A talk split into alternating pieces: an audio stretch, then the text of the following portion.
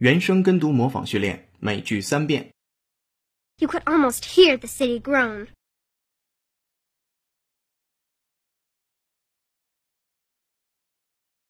You could almost hear the city groan.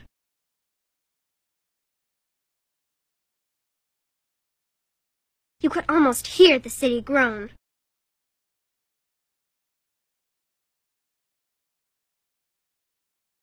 The sky groans like one in despair.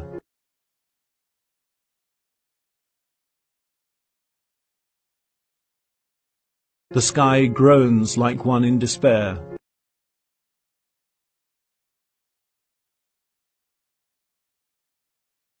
The sky groans like one in despair.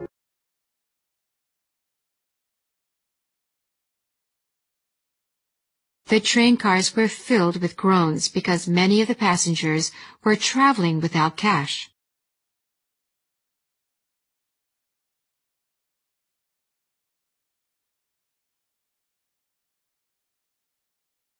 The train cars were filled with groans because many of the passengers were traveling without cash.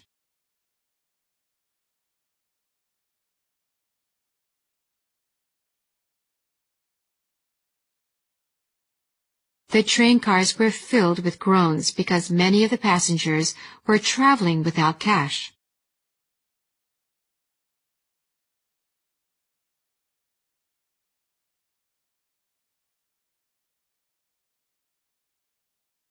今日习惯用语，每句一遍。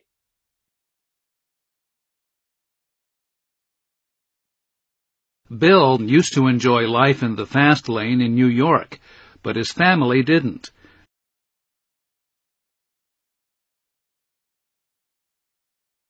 Now he's happier living a quiet life in a small town with his wife and two kids.